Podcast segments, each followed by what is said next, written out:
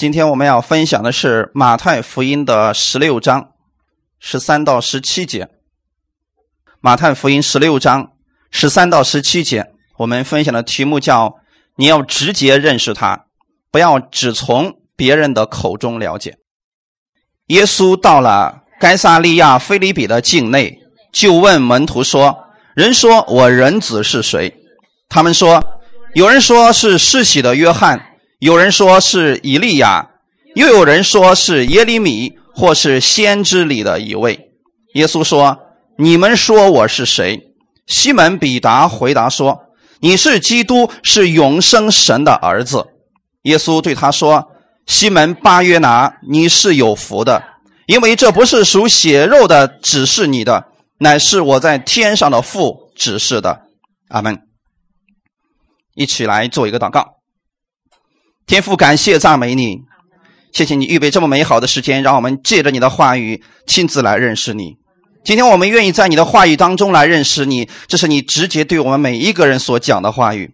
你的应许也留在这话语当中，我愿意透过这话语准确来认识你。谢谢你今天预备这么美好的时间，你要借着你的话语来解开我心中所有的疑问，你也会借着你的话语来安慰我。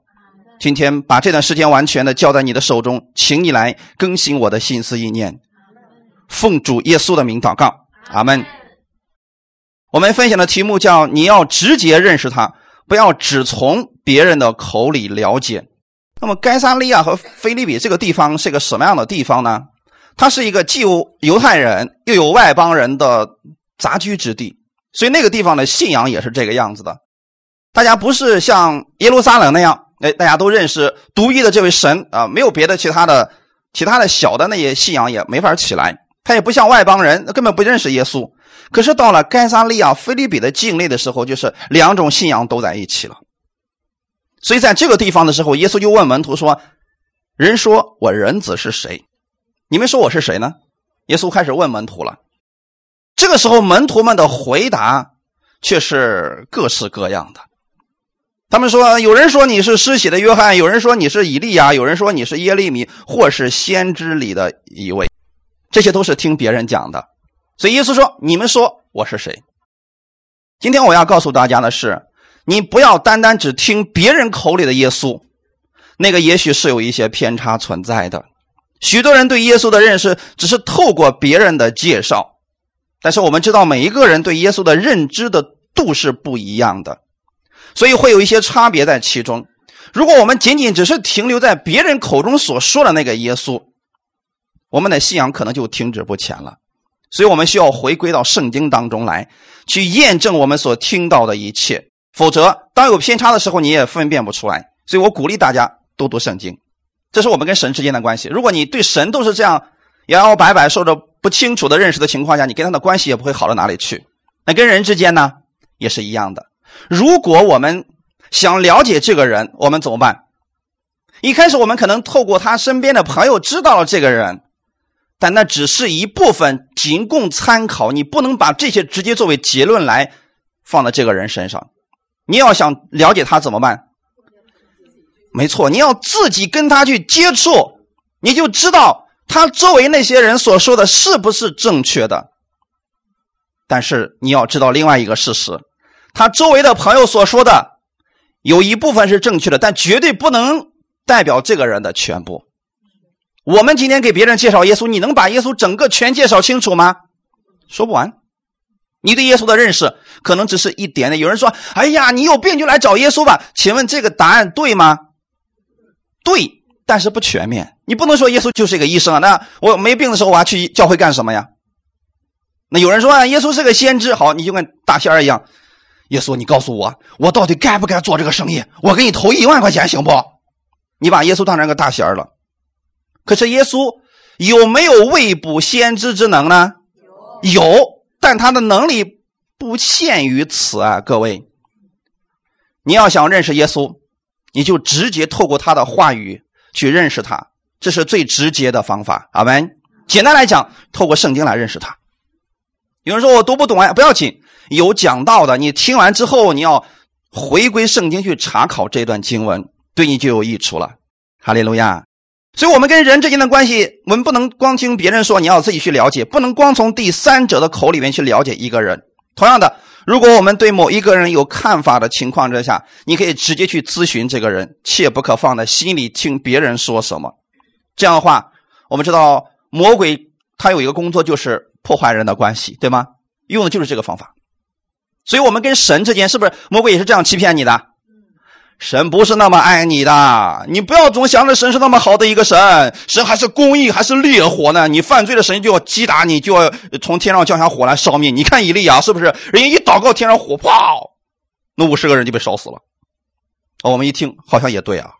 所以你要透过耶稣，透过圣经去看这位神。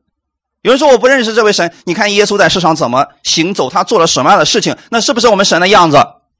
没错，就是这样的。分享第一点，放下偏见看耶稣，要透过他的话语来认识他。偏见和过去的一些固有的观念，会让我们产生对神有错误的理解。我们需要看一段圣经，《约翰福音》的第一章四十三节到五十节的内容，一起来读一下。又次日，耶稣想要往加利利去，遇见腓力。就对他说：“来跟从我吧。”这腓力是伯赛大人，和安德烈、彼得同城。腓力找着拿单叶，对他说：“摩西在律法上所写的和众先知所记的那一位，我们遇见了，就是约瑟的儿子拿撒勒人耶稣。”拿单叶对他说：“拿撒勒还能出什么好的吗？”腓力说：“你来看。”耶稣看见拿单叶来，就指着他说：“看呐！”这是个真以色列人，他心里是没有诡诈的。拿单叶对耶稣说：“你从哪里知道我呢？”耶稣回答说：“腓力还没有招呼你，你在无花果树底下，我就看见你了。”拿单叶说：“拉比，你是神的儿子，你是以色列的王。”耶稣对他说：“因为我说在无花果树底下看见你，你就信吗？你将要看见比这更大的事。”他们透过这段，我们看见了一个什么事情呢？拿丹叶对拿撒勒人有什么样的观念？这个偏见是非常大呀！我们在这个世界当中有没有这样的偏见？那某个地方人都没一个好东西，请问是正确的吗？我们以为说那个地方的人就不出不会出什么好的，所以拿单一听到拿撒勒人耶稣啊，他觉得说那个地方能出什么好的吗？在他的固有观念当中，神不可能从那个地方出来呀，要出也出生在名城里边啊。今天我们有多少人对耶稣是这样的偏见呢？我们给一些人去传福音的时候，让他信耶稣，他说是不是就以色列那个神？我们说嗯，你说我不信外国的神，他觉得耶稣是个外国的神，甚至有些人说耶稣有什么能力啊？我过去有个朋友，他是内蒙古的，他回家。回他老家给他们的亲戚们传福音的时候，他们那些人比较直啊，呃，讲起耶稣，他那亲戚说了，呃，你说的是不是那个历史上记载那个一件衣服都没穿被挂在十字架上钉死了那个耶稣？对对对对对，就是他，就是他。你猜那个亲戚说什么呢？这个不能信呐！你看他都活成那样了，我信他，我不跟他一样吗？是不是这些人在心里边对耶稣有一种固有的偏见在里边？他们觉得说：“哎呀，那个神没什么能力。”或者有一些人说：“哎呀，信什么耶稣呀？信其他的神不都差不多呢？我们还不如信一个我们国内的呢。”他觉得其他的神跟耶稣都差不多。请问这是不是都是过去对耶稣的一些偏见？那么，如果我们这么去选择的话，损失的是谁？是我们自己，因为我们听了很多的传言，我们听古人怎么说，我们听周围的人怎么去传耶稣的。但那都不是真实的，你要自己去认识他。阿门。今天耶稣问门徒说：“你们说我是谁？”他说：“啊，你是以利亚，你是耶利米，啊，你是先知里的一位。”如果你用人的思维进行判断归纳，你会得出一个结论：这些人都认为耶稣就是先知，对不对？刚才那个有人说你是以利亚，有人说你是施洗约翰，请问是不是先知？或者说是耶利米是不是先知？或者说是先知里的一位是不是先知？你知道为什么他们看耶稣是先知，而不说耶稣是救主吗？他们期待的就是一个先知的到来而已。他们认为说我们要的就是一个先知，我不要救主干什么呀？我们要先知。所以当耶稣来说，他们说：“嗯，根据这个样子啊，你比较像一个先知。”但耶稣是不是先知？没错，耶稣是先知。可是如果你仅仅只是根据这个人说的、那个人说的，把它归纳到一块，你得出一个结论，没错，耶稣确实是一个先知。但你把他的能力想小了。看一段经文，《希伯来书》第一章四到六节，我们一起来读一下。他所承受的名，既比天使的名更尊贵，就远超过天使。所有的天使，神从来对哪一个说：“你是我的儿子，我今日生你。”又指着哪一个说：“我要做他的父，他要做我的子。”再者，神是长子到世上来的时候，或作神在使长子到世上来的时候，就说：“神的使者都要拜他。”耶稣是不是先知？是，可是他比天使的名字呢更尊贵，他比先知的名呢更大。阿门。天使都是神所使用的，先知也是神所使用的。可是他们是什么仆人，对不对？耶稣的身份是什么？没错，儿子。他所承受的名比天使、比先知、比其他的人都要大得多呀。如果你心疼一个先知的话，你顶多是先知的门徒，所以你会发现各种派下来的门徒都差不多。他的教主是那个样子，下来的门徒都差不多吧？原因就在这儿了。如果你信的是一位救主的话，你信的就是这位救主的能力，你给别人带去的就是可以拯救他生命的信息。阿门。你要相信一件事情：耶稣是先知，可是他比先知大多了。过去的那些先知呢，就是为耶稣做见证的。当你真正跟耶稣交流的时候，你会发现，哦，原来过去所听的那个不完全正确。这正是我们每一个人认识耶稣所需要的谦卑之心，不可带着偏见去认识主。我们的主是活的主。同样的经文，去年你可以透过这段经文有这个得着。可是呢，今年你再读这个经文的时候，你就会有新的得着，因为神他是活的，哈利路亚。虽然重点不一样，但是神对你的心意永远没有改变。所以，当拿单叶觉得耶稣是拿撒勒人的时候，就嗤之以鼻。腓力怎么说的？没有跟他争论吧？这是智慧，弟兄姊妹。当你你给一个人传福音，他又对耶稣不屑一顾的时候，你说你来看。或者说，你来听一听，先不要着急下结论，你先来听一听。别人也是啊，当别人有一种固有的观念，不认同你的观点的时候，不要争论，你要学习像斐利一样，你来看。那如果他连看都不愿意看呢？由他去吧，为他祷告，也许时候还不到。阿门。如果他愿意来看，那就好办了，他就可以直接来认识。耶稣了，我们来看刚才读的那段经文里边，这个时候拿单叶是不是亲自来到耶稣面前了？太好了，耶稣一看到他就说了：“看呐，这是个真以色列人，他心里是没有诡诈的。”如果用这段话来归纳的话，耶稣使用万能钥匙实在是太熟练了。他知不知道拿单叶对他有偏见？跟他见面时为什么不说拿单叶？你刚才怎么评论我的？我可都知道啊！你瞧不起我拿撒勒人啊！我告诉你，我是谁？没有这样说吧？耶稣见了他之后，先是夸赞了他，怎么说的？真男人呐，有啥说啥，绝对不表面一套，心里一套，是不是事实？太对了，弟兄姊妹，我们对于那些直接说你缺点的，应该怎么说啊？真男人。哈利路亚！哎，他不是有坏心啊，他就是那就是那么想的嘛。然后拿单叶对耶稣说：“你从哪里知道我的呢？”耶稣回答说：“腓力还没有招呼你，你在无花果树底下，我就看见你了。”好，下面这段新闻很奇特啊。如果你不了解背景的话，你就不知道为什么拿单也一下就改变现状，改变口言言语了啊。他说：“拿单也怎么说？拉比，你是神的儿子，你是以色列的王？难道因为耶耶稣夸了他一句？”说了一句先知一样的话，拿单也马上就改变了吗？什么原因？其实就是耶稣的那句话：“你在无花果树底下，我就看见你了。那证明耶稣跟是拿单叶都在无花果树底下待过吗？如果是这样的话，拿单叶绝对不会称他是神，是神的儿子的。到底发生了什么事情呢？原来在以色列地区有一个习俗，虔诚的犹太人，可能现在也有很多这样的啊，守律法呢也可能也做这个事但是虔诚的是什么？虔诚的犹太人一一天有三次，他会向神来祷告。你还记得他有早祷、有晚、有晚祷，还有午祷，大家知道吗？就吃过中午饭的时候，他们有一个祷告的时间。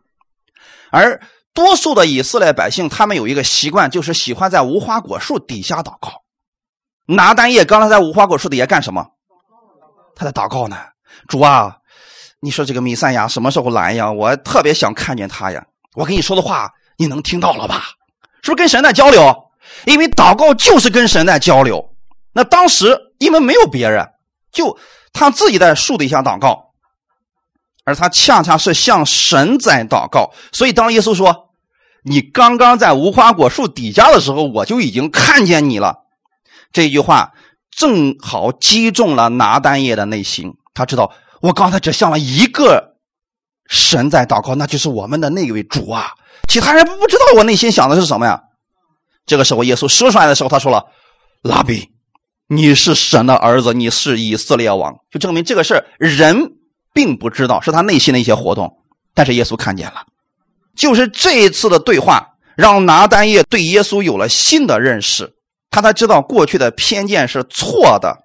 所以他说：“拉比，你是神的儿子，你是以色列的王。”所以，我们今天是不是对我们的耶稣也需要有这样一个正确的认识？不要光听别人怎么说。你要有机会就亲自去认识他，神把圣经给我们，就是让我们来亲自认识他的。阿门。这是第一个例子。那么还有一个例子，我要透过圣经给大家来解开。这个是在约翰福音的第四章。大家知道约翰福音第四章发生了什么事情吗？耶稣去撒玛利亚的城门口遇见了一个妇人，然后跟这个妇人讲话，给这个妇人借水的那件故事，有印象吗？很好。我把，因为我们时间有限，我就把那个重点的部分给大家挑出来，大家读一下《约翰福音》第四章第九节。撒玛利亚的妇人对他说：“你既是犹太人，怎么向我一个撒玛利亚妇人要水喝呢？”原来犹太人和撒玛利亚人没有来往。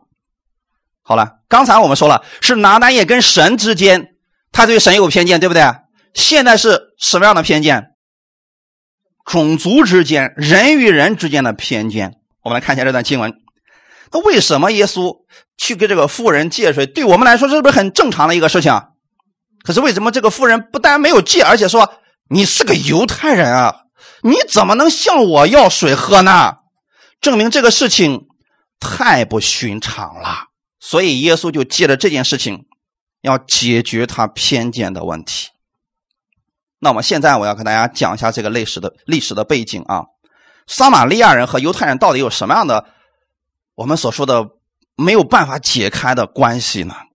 原来撒玛利亚人他们是在所罗门王朝分裂之后，所罗门死了之后，他的王朝分为了南北两国，南边称为犹大国，北边称为以色列国。南国犹大的首都就是耶路撒冷。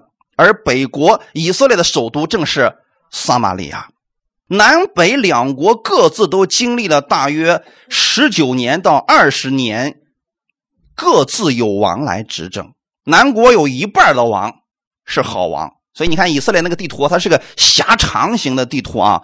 南边那一部分呢是南犹大，我们知道它的都城就是耶路撒冷，所以这里面有一半的王还是不错的。但是北边呢就没有一个好东西。在耶和华眼中，行事是恶的。你读这个《列王记》上下，你几乎都是那个非常糟糕的王。北国就在主前七百二十二年的时候就被亚述国入侵，最后呢就灭国了。然后以色列人呢就被掳到亚述，只剩下少数的平民留在原地了啊。与此同时，亚述国将。另外的巴比伦等外地的这个人民啊，也大量的迁徙到了这个北国去居住。你就知道，现在他们的种族发生了变化。你现在是奴隶了，你没有资格选择你跟谁住在一块是由那个统治者来决定的。所以把那个巴比伦过去的所有的那些人都弄过去之后，好了，那么这群人怎么办？所以在亚述国的统治之下，撒玛利亚就变成了一个省。那么留下来的这些以色列民就跟外边的这些人通婚，就成为了混血儿，而这个事情。是犹太人极其厌恶的一个事儿，而南边犹大呢，死守着这一条，我就是不跟外邦人通婚，因为这也是确实律法上所说的这个事情。所以南边的这犹大人，他一看北边的以色列人，你们都生出混血儿了，所以呢，就觉得他他们不值得尊重，就轻视他们，贬低他们。那么弟兄姊妹，我们刚才也说了啊。为什么在北国以色列，呃，北国以色列地区，他们要另立祭坛？其实是有私心存在。他怕北边那些人呢，那个王一上位之后啊，就发现不行，我不能让我的民都跑到南边去敬拜神吧？那怎么办呢？我重新也弄一个祭坛。结果你说这是不是搞得内部纷争越来越厉害？所以，当教会里边如果分门结派的话，其实跟这个情况是一模一样的。都要想拉拢自己的势力，所以他们就弄一些人为的东西，就不是祭司的让你去献祭啊，不是立位人让你去做这个事情，结果搞得一塌糊涂。那南边的这些人呢，更瞧不起他们了。所以撒玛利亚人呢，其实有一段时间啊，当他们回归的时候。重新建圣殿的时候，当时撒玛利亚人特别的热心呐，就想想：“哎，太好了，我们终于不用当奴隶了，我们可以回去建立圣殿了。”所以他们主动的找到了南犹大的人，想合作重建圣殿。但是犹太人却拒绝了他们，原因是什么？因为你们是混血儿，你们都把律法给违背了，我凭什么跟你们？我不要跟你们一块建殿，建了殿你就会污染这个殿，所以把他们给拒绝了。所以最后呢，撒玛利亚人就只好在基利新山上另造了一个神殿去敬拜神。这就是为什么那个撒玛利亚夫人说：“说我们的祖宗说敬拜神是在这个山上，你们说在那个山上，到底哪个山上是真的呀？是不是后面的这些子孙就明白不过来了？其实原因就在这儿了。在这种情况之下，他们的仇恨就越来越深。到了新约耶稣时代的时候，本身巴勒斯坦地区是这个狭长的土地。旁边是地中海，那么在这种情况下，撒玛利亚正好在中间，上面是北国，呃，北以色列，下面是南犹大。我们像过去的地图是这样的吧？那现在都一样了，都被罗马统治了，还分不分北边南边了？不分了吧？好，那么现在南边的耶路撒冷的人想去加利利怎么办？你必须得经过这个撒玛利亚呀。可是这群人就觉得自己很圣洁呀，我呢持守了我的信仰，所以我不能经过这个。有混血人居住的这个城市撒玛利亚，那那些人跟狗是一样，跟外邦人一模一样，所以他们宁可绕山路去走，也不走这个直接过撒玛利亚。其实直接过撒玛利亚非常简单，而且很安全。他们不走，觉得污秽嘛，所以翻山越岭，结果常常出现一些盗贼啦，一些匪徒来在山上打劫他们，这才出现了好撒玛利亚人的故事。现在明白了吗？要不然根本不会出现这个问题的。就是因为种族的观念，他们对撒玛利亚人偏见实在是太大了。而撒玛利亚人呢，也觉得说：“哎呀，犹太人瞧不起我们啊，所以说我们也跟他不来往好了。”那么耶稣来了怎么办？他是不是要解除人与人之间的这个偏见？除了耶稣，没人愿意干这个事情；除了耶稣，没人能解开这个冤仇。圣经上告诉我们，说是他在十字架上废掉了冤仇，其中就包括了。我们跟人之间的这些问题，那如果不是这个撒玛利亚妇人遇见耶稣，他们的仇恨会持续，可能一直到今天为止。我们来看，后来当这个撒玛利亚这个妇人认识耶稣之后啊，他就把耶稣给接待了。这个事情是不是出现转机了？当人接待耶稣的时候，你的一切就被开始更新了。看约翰福音第四章四十到四十二节。于是撒玛利亚人来见耶稣，求他在他们那里住下，他便在那里住了两天。因耶稣的话，信的人就更多了，便对妇人说：“现在我们信，不是因为你的话，是我们亲自听见了，知道这真是救世主。”阿门。耶稣用两天的时间。解开了撒玛利亚人和犹太人之间的这些误解。阿门，弟兄姊妹。所以你要知道，耶稣来到世界上，不仅仅是恢复了我们跟神之间的关系，也恢复了我们跟人之间的关系。你就知道，种族之间、国与国之间、人与人之间，他是不是都有一些误解在其中？怎么解开？透过耶稣来看，阿门。所以，无论你听谁的讲道，听完之后，你要回归圣经，去分辨这个道是与不是，千万不要人云亦云，最后损失的一定是你自己。今天有很多人说：“哎呀，那个谁谁，那能有好东西吗？啊，那谁谁讲他讲的能讲出什么来？是不是一种偏见？啊，我都牧会几十年，他那出来我都不知道这个人。”你能不能听他的讲道呢？甚至有一些牧教会的牧师说：“不要随便听外面的道，那都是假的，是不是一种偏见？”我们不能说它是错的，外面有没有假的呢？但你不能说都是假的，这就是一种偏见了。看一段经文，《使徒行传》十七章第十节到十二节，这是我们需要学习的部分。弟兄们，随即在夜间打发保罗和希拉往皮利亚去。二人到了，就进入犹太人的会堂。这地方的人咸于铁撒罗尼家的人，甘心领受这道，天天查考圣经，要晓得这道是与不是。所以他们中间多有相信的，又有希利尼人，尊贵的妇女男子也不少。这是我们需要学习的部分。皮利亚的信徒有个什么特点呢？他们听保罗讲到，他不觉得是保罗在讲，他觉得是谁在讲？是神亲自。借着保罗给他们讲，这是我们对所有听到的人的一个劝勉。你不要说啊，这个年轻人能讲出什么来？你这样的话，你就是带着固有的观念去听的话，你得不着什么的。如果你觉得说是神在借着这个人向你讲话，你就不会对这个人产生偏见了。阿门。那么神使用人的时候，会不会受年龄的限制呢？不会。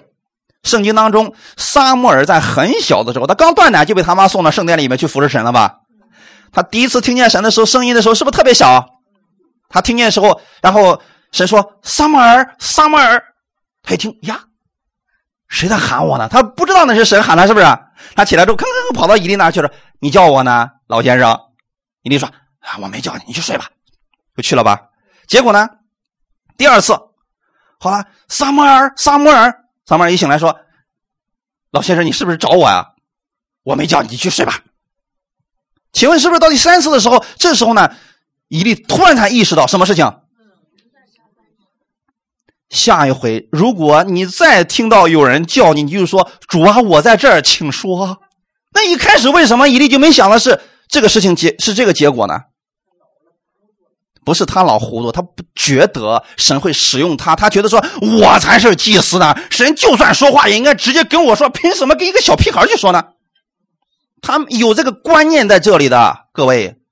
所以三次之后，他才知道说：“哎呀，这个事情很明显，他不是一个小孩子乱听的声音，他很明显，他是一直在叫他。所以他说那是神在跟你讲话。你说我在这儿，请讲，是不是神就借着这个小孩子把之后？”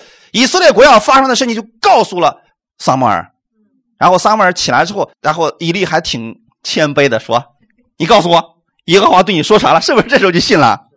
所以我们的观念其实需要被更新，就在这儿，不能带着偏见去认识神，你要直接去经历他，去认识他。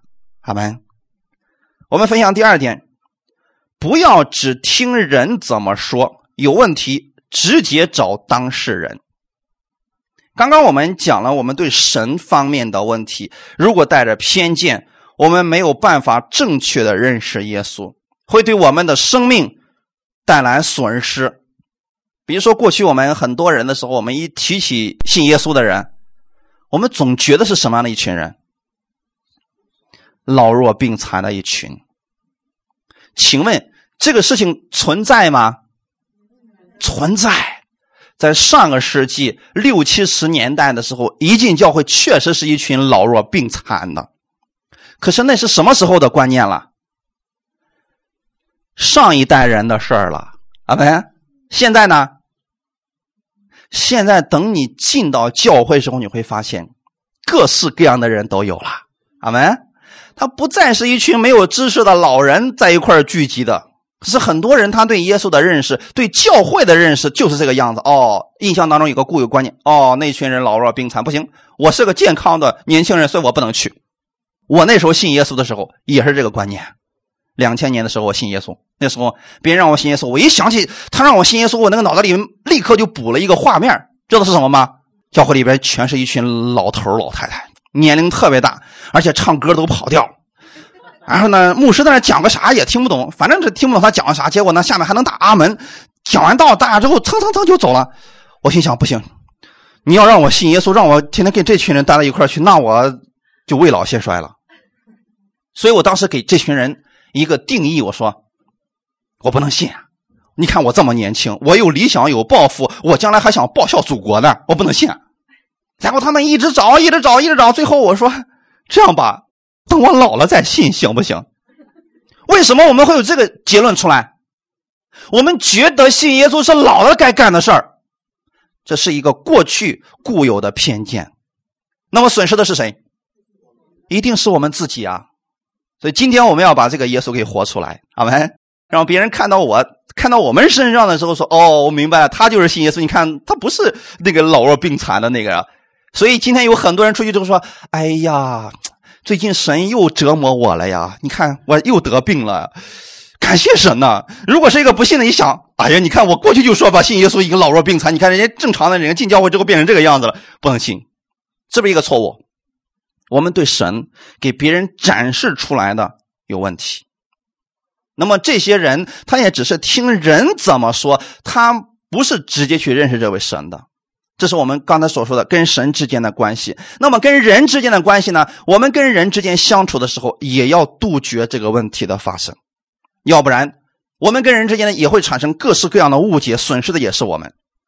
需要来看一段圣经，《箴言书》十七章第九节，一起来读一下：遮掩人过的，寻求仁爱；屡次交错的，离间密友。呃，十六章二十八节。乖僻人播散纷争，传舌的离间密友。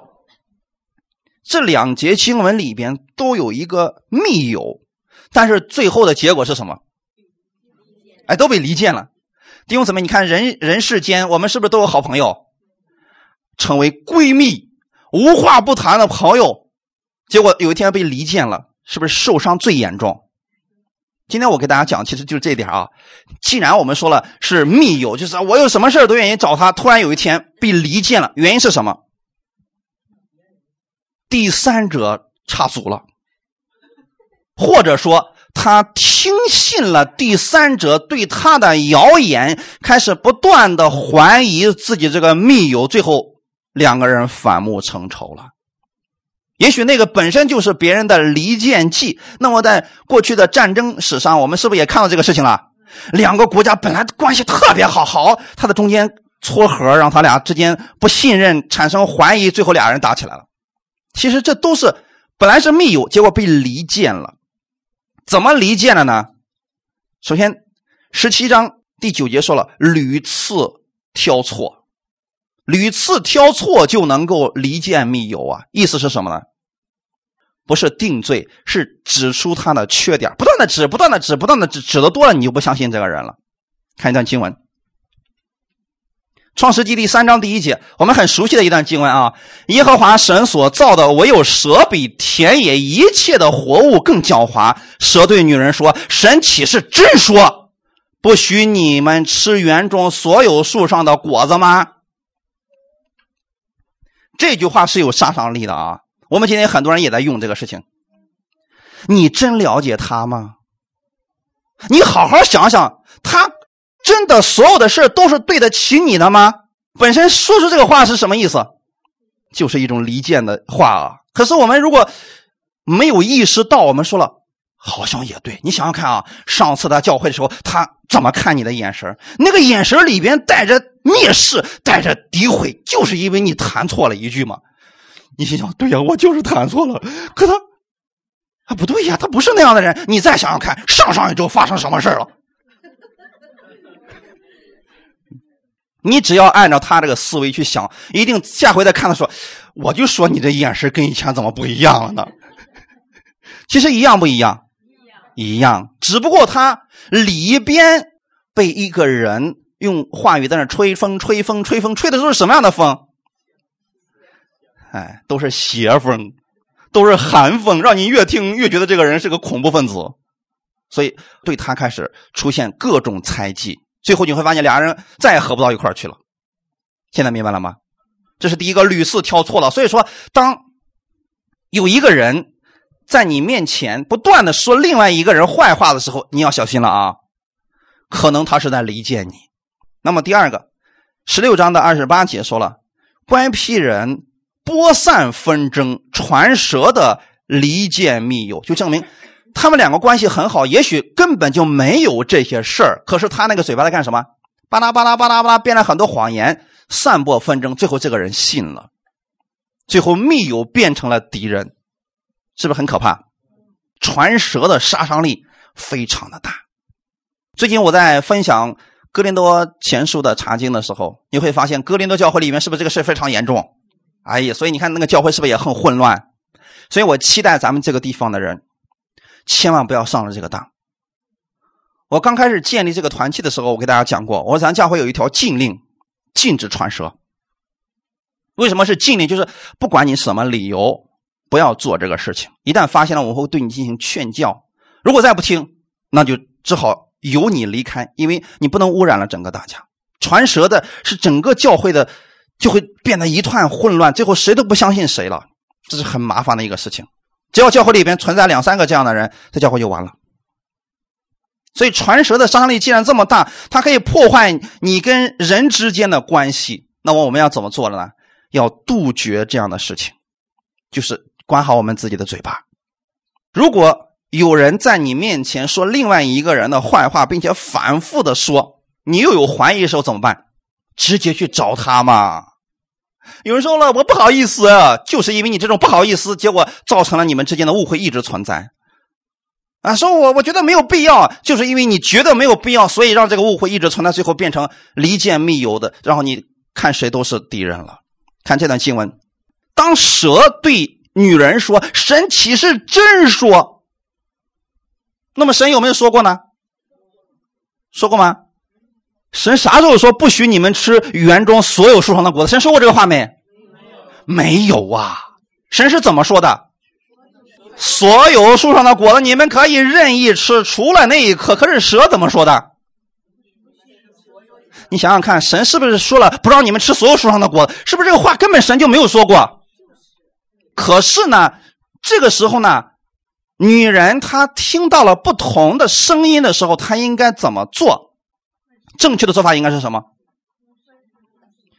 第一，你直接向神去求问，可不可以？所以今天当你别人说了啊，神要用透过呃这个灾难、疾病、意外、死亡来磨练你的时候，你如果心里确实有怀疑，你应该去查考圣经，这是神直接说的话，对不对？这是一种方法，直接问神。第二种方法是什么？女人有疑惑的时候应该怎么办？第二种方法，问问你的牧师嘛。这是不是一个教会？起初神建立了一个教会嘛。教会的牧师就是亚当，信徒是谁？夏娃。好，那你作为一个教导，你看这个顺序是正确的啊，千万不要笑，这就是事实啊。你看。神直接对亚当说话，传达他的话语，亚当把话语再传给夏娃，对不对？嗯，这是正确的呀。那么现在信徒有了问题了，他应该怎么办？要不然你向神祷告，问神说：“主啊，你真的说过不让我们吃所有树上的果子没有？”神会不会回答他？会，会呀。那么第二种方法，他如果确实不明白的时候，他就开始问亚当说：“亲爱的牧师。”请你根据神的话语，你来告诉我，神真的说过不许我们吃所有树上的果子吗？亚当能不能有分辨力？有啊，他是直接听神的话语的嘛。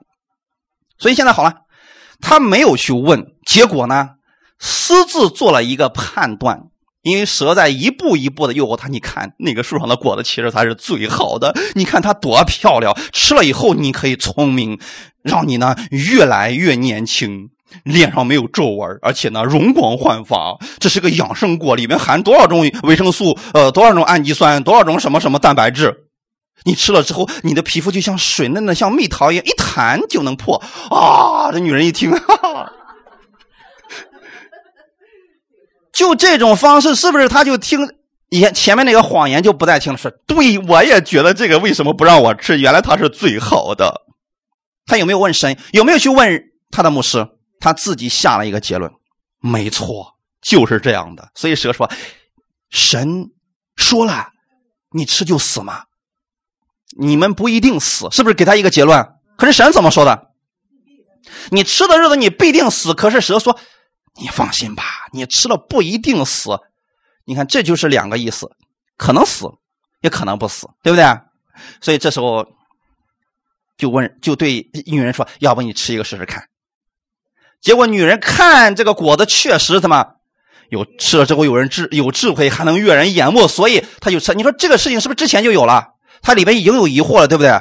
对神进行猜忌，结果好吃了，吃了又发现自己有没有死啊？没死啊，所以他立刻就否定了神的话。否定之后，现在好了，有了见证了，所以这才是个问题。他拿着见证就否定了真理啊！这是多少今天我们很多信徒所犯的错误呀？我们拿出一个结论说啊，你是不知道呀，那某某某人因为这个呃不按规矩吃圣餐就卡死了。你看，你看。你还敢吃吗？你说不敢了。夏娃是不是用自己做了一个见证？这时候在牧师面前做见证，牧师，你讲的倒有问题啊！你看，你不是说吃了这的必定死，我都吃了，你看我都没死啊。夏娃说：“可是神是怎么说？别听神的，你肯定是听错了。你得好好想想，是不是神这么跟你说？”亚当说：“我也不记得了，能不能问一下神？”这时候，所以作为。牧师的亚当也没有去问神，这下导致最后他在铁证面前，他没办法了，说也许你是对的。然后呢，夏娃说吃吧，要死咱俩一块死。你看我都没死，你担心什么呀？所以是不是给她丈夫，她丈夫也吃了？其原因是什么？其实就是他有问题，他没有直接去问神，他对亚当这块怀疑的时候，他还里边有已经有一个答案才去问，所以这才是问题啊，弟兄姊妹！如果很多人问你答案，他本身已经有答案，他只是来试探你这次问题啊，弟兄姊妹！如果他真是寻求的，耶稣就会回答他的问题。但是有很多人就是已经有结论了，所以拿这个结论去试探耶稣。否则，你说拿这个女人怎么办？按律法上说，她应该是该死的，是不是？他已经有结论了。这个时候，无论耶稣给他说什么，这些人都听不进去，他里边已经被误导了。所以弟兄姊妹，你们有没有这样的一个情况？如果你里边对一个人已经产生了偏见，甚至说误解、仇恨这个人，无论这个人做的是正确的事说的是正确的话，你也觉得这个人是另有目的的，因为你里边已经有了一个结论，而这个实际上就是听别人怎么说的。所以亚当夏娃是不是这么就失败了？失败了之后，他俩的关系如何？所以他俩被赶出伊甸园之后，两个人的关系真的是比以前差太远了呀，弟兄姊妹。所以弟兄姊妹还是这句话：如果你心里边对某一个人有意见，你听别人说了什么让你很不舒服，你又过不去，直接去找这个人，不要觉得呃没有必要，不好意思，直接去找，要解开你的疑惑。阿门。因为有时候你听第三个人去讲这些话的时候。可能这个人是断章取义，现在大家明白了吗？断章取义啊！我给大家现场举一个例子啊，因为正好我们有一些人可能有这样的疑虑，所以我今天呢借这样一个现场的例子给你们讲一下，让我们知道说，有时候你听到别人说的这个话，就算是事实，也不一定是准确的，因为断章取义了。假如他们夫妻两个出现了问题，而且呢，呃，这个。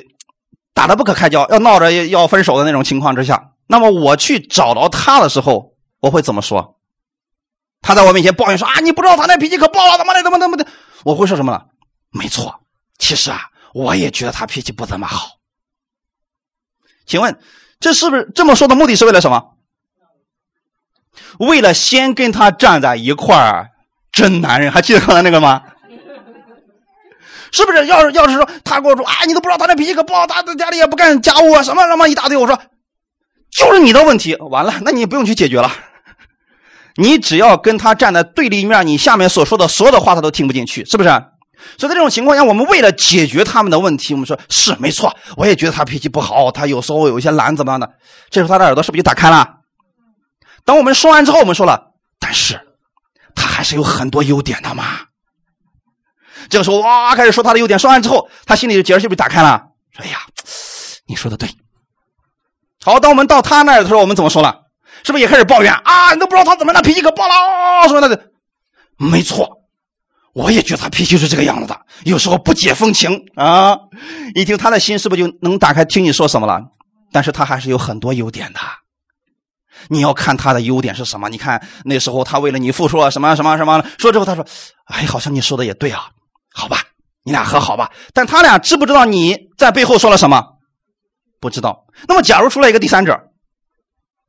那天任教师跟你媳妇儿说啥，我都听见了。他说你脾气不好，说你可多缺点了。完了，这下你看看，请问这是不是事实？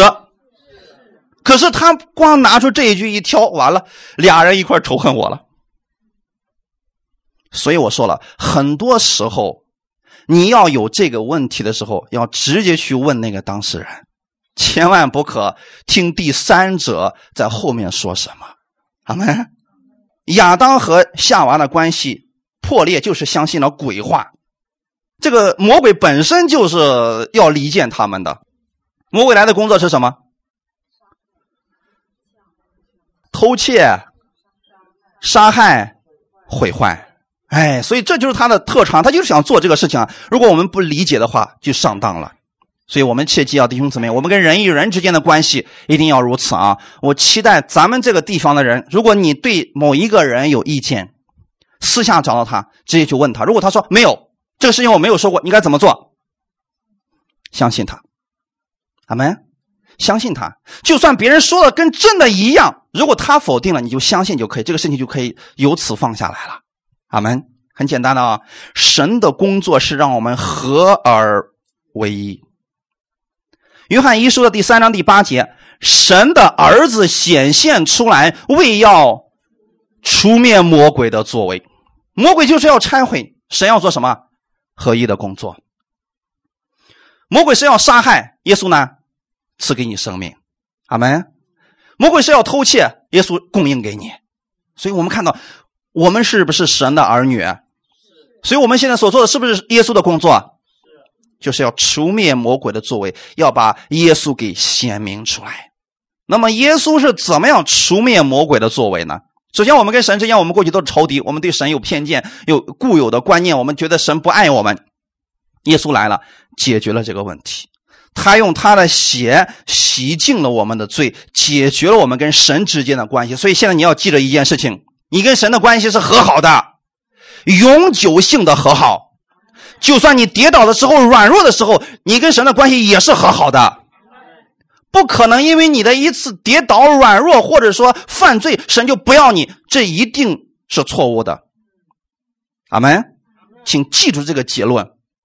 那么其次，他让我们人与人之间也成为了和睦。过去耶稣没有来的时候，我们人与之间是互相猜忌、彼此的不信任，但是在耶稣基督里边的时候。他解决了这个问题。今天怎么看呢？你看你身边那个人是不是耶稣用宝血买回来的？他的价值是多少？跟耶稣的价值是一样的。阿门。那你再去看他的时候，你就明白哦，我我其实看你还有很多优点了。你透过耶稣去看他的时候，这一切就变得容易多了。你看的就不再是他的缺点，他有没有缺点呢？人人都有缺点，可是如果是魔鬼的工作，就是只让你看他的缺点那就麻烦，越看越越有问题啊。夫妻之间的关系，没有结婚之前看的是什么？只有优点呀。哎，我以前的时候查经的时候，我们给大家给大家讲过一段笑话啊，就说你看那个年轻人谈恋爱的时候是吧？说那个男的脾气可暴躁，那那个旁边的女朋友说什么呢？这叫有个性，是不是啊？呃，穿那个衣服呢，上面刮个洞，然后呢，这个这没有个正形是吧？哎，这叫帅。结了婚之后呢，好，这些全变成他的缺点了。那原因是什么呢？眼光发生改变了。是不是发生改变了，弟兄姊妹？所以我们应该怎么看呢？其实是透过耶稣去看所有的人。阿门。夫妻关系要想解决的话，其实这个方法也很简单，透过耶稣去看他。阿门。然后为他祷告，可能需要有有习有一些人的习惯的改变需要很久，但是不要紧，透过耶稣去看他，你就能够有忍耐，忍耐他这个缺点了。阿门。其实有很多时候，如果不是因为耶稣的力量的话，没有人愿意牧会的。在教会里面，其实管理教会是最难的，大家知道吗？企业它有制度，你不干扣你工资，然后让你走人。可是教会里边呢，它是以爱为中心的。阿门。这些强行的手段在教会里面都不管用，所以教会里面有各样的人不断的闹事的时候怎么办？我们看出来是是啊，主啊，我为他祷告，因为他还是属灵的婴孩。那么等他成长了，他自然就意识到过去原来挺荒唐的。成长了，我们在他没有成长之前，首先得透过耶稣去看这个人。哈利路亚。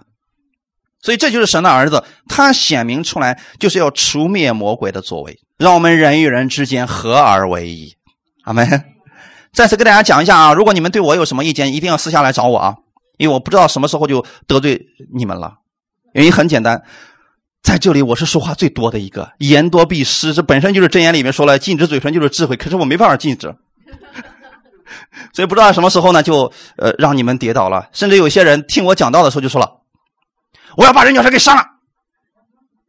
然后呢，是第三个人告诉我了。他说：“那那谁谁把你杀了？说你得罪他了。”我说：“发生什么事了？”最后呢，你猜发生什么事啊？我听你讲到了，你那天凭什么在上面说我？我说你是谁呀？你不认识我，你怎么说我的事儿？我说我不知道你什么事儿啊！啊，我说我我出了什么什么样的问题？你竟然讲道里面给我说出来了？你为什么把我的这个丑事给我抖出来？我说我真不知道你是谁，我也不知道你发生这个事儿啊。然后我说你能听到这个事情的时候，你可能觉得扎心，但是后面神给你的安慰你也要听到。我不知道你的事，我真不认识你。我如果这个话确实让你伤心了，我我向你道歉。但是我要告诉你另外一个事实：你听到这个事情，那是神在安慰你，不希望你在错误的道路上继续下去了。所以神的安慰已经临到你了，你要记住后面的部分，好吗？所以我说，不知道什么时候就 让一些人跌倒了。所以在这个最后的末世的时候，我们刚才给大家讲了，我们跟神之间，我们需要有个正确的认识，不要只听别人怎么说，别人的见证仅供你参考，但见证不是真理。你要直接透过神的话语，看他的应许是怎么对你讲的。跟人之间的关系也是这样的，如果有误会，我们去找到他，私下去解决掉，解开了，我们把过去的事就放下了。好了，万物的结局尽了。魔鬼的工作很猖狂，他一直想离间我们，但是我们要在主里边彼此相爱。读一段经文，《彼得前书》第四章七到八节：万物的结局尽了，所以你们要谨慎自守，警醒祷告。最要紧的是彼此切实相爱，因为爱能遮掩许多的罪。他们当我们的教会里边彼此相爱的时候，彼此扶持的时候，你看不见他的罪了。同时呢，当你真的跟他彼此相爱的时候，他就不再愿意去犯罪了。小孩子其实也是这样的。如果小孩子本身就一直犯错，你不停的打击他，呃，这这个定罪于他，他最后他会不断的去犯罪，因为他觉得，呃，我的父母就这样不爱我了。可是呢，他如果犯错了，你去鼓励他，去帮助他，他有一天就再不愿意做这个事情了。我们与弟兄姊妹之间也是这样的。哈利路亚，愿意弟兄姊妹真正的。在神面前多祷告，相信神是爱你的，任何时候不会丢弃你。用这份爱去看你弟兄姊妹，不要听别人怎么说，你要直接去认识你的神。也透过你心里的这个问题，你可以直接找到你所觉得有问题的那个人，私下去跟他交流沟通。神的爱会让你们这一切都解开的。一起来祷告，天父，我们感谢赞美你。谢谢你今天借着这样的话语来帮助我们，我愿意直接来认识你。你已经把你的应许、把你的心意都写在圣经上了，我愿意透过圣经上你的话语来确定我自己。我知道耶稣在十字架上，你为我的罪已经死了，所以今天神是接纳我的。天父，你是爱我的，无论我往哪里去，你都不会丢弃我。无论别人怎么说，我愿意透过圣经上你的话语来对准我自己。